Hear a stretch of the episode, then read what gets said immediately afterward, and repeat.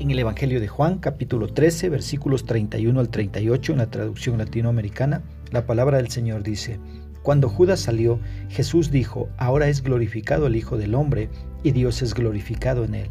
Por lo tanto, Dios lo va a introducir en su propia gloria, y lo glorificará muy pronto. Hijos míos, yo estaré con ustedes por muy poco tiempo. Me buscarán, y como ya dije a los judíos, ahora se lo digo a ustedes donde yo voy, ustedes no pueden venir. Les doy un mandamiento nuevo, que se amen los unos a los otros. Ustedes deben amarse unos a otros como yo los he amado. En esto reconocerán todos que son mis discípulos, en que se amen unos a otros. Simón Pedro le preguntó, Señor, ¿a dónde vas? Jesús le respondió, A donde yo voy, no puedes seguirme ahora, pero me seguirás más tarde. Pedro le dijo, Señor, ¿por qué no puedo seguirte ahora? Estoy dispuesto a dar mi vida por ti. Jesús le respondió, ¿dar tú la vida por mí? En verdad te digo que antes de que cante el gallo me habrás negado tres veces. ¿Qué expresa el escritor? Vemos en los versículos del 31 al 33 que en ausencia de Judas, los acontecimientos finales comenzaron su marcha irreversible. Jesús, en lugar de fijarse en la agonía de la cruz, anticipó la gloria que tendría con el Padre una vez que todo terminara. Mira, para que las personas podamos ir al Padre, solo podemos hacerlo por medio de Cristo. Él es el único camino. Ahora mira versículos 34 al 35. Jesús les dijo a sus discípulos lo que esperaba de ellos una vez que Jesús regresara al cielo.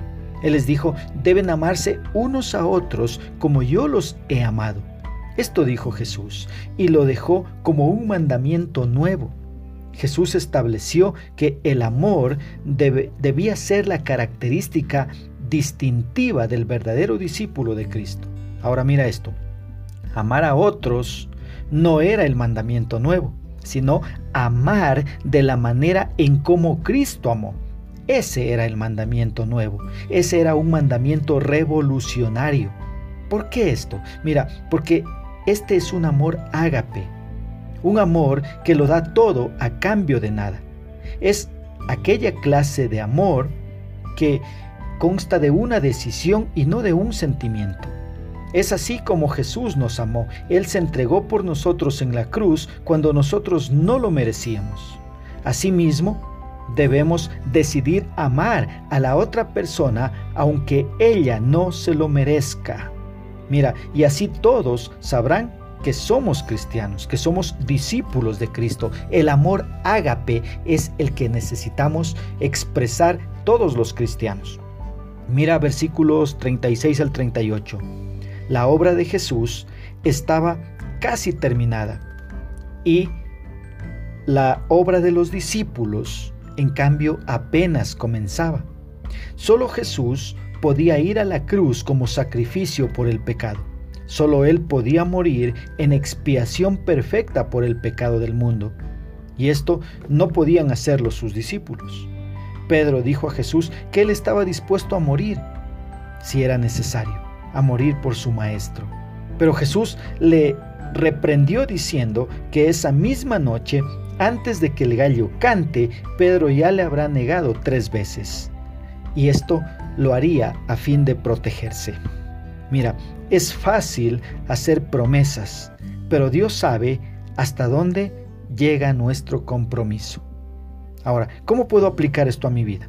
Primero, mostrando el distintivo que indique que somos verdaderos discípulos de Cristo. Ese distintivo es el amor, un amor ágape.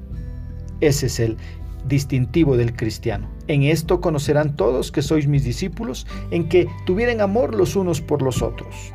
¿Sí? Entonces el amor es el distintivo del cristiano.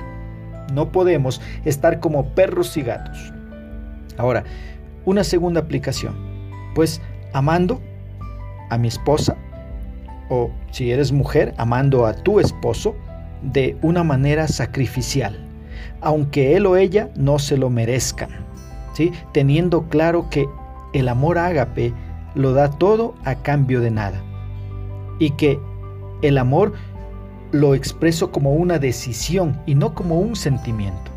Yo tomé la decisión de amar a mi esposa aunque ella no se lo merezca. Y sabes algo, te doy un dato adicional. El amor no se acaba, el amor es Dios, Dios es amor. Así es que si tú estás pensando que has dejado de amar a tu pareja porque se acabó el amor, lo único que estás diciendo es en verdad nunca lo amé, porque Dios es amor, ¿sí? Ahora, una tercera aplicación. Teniendo cuidado en hacer promesas, ya sea a Dios o a las personas, y después no cumplirlas. Ten mucho cuidado, no hagas promesas si no las vas a cumplir. Que Dios nos ayude a poder vivir como verdaderos cristianos.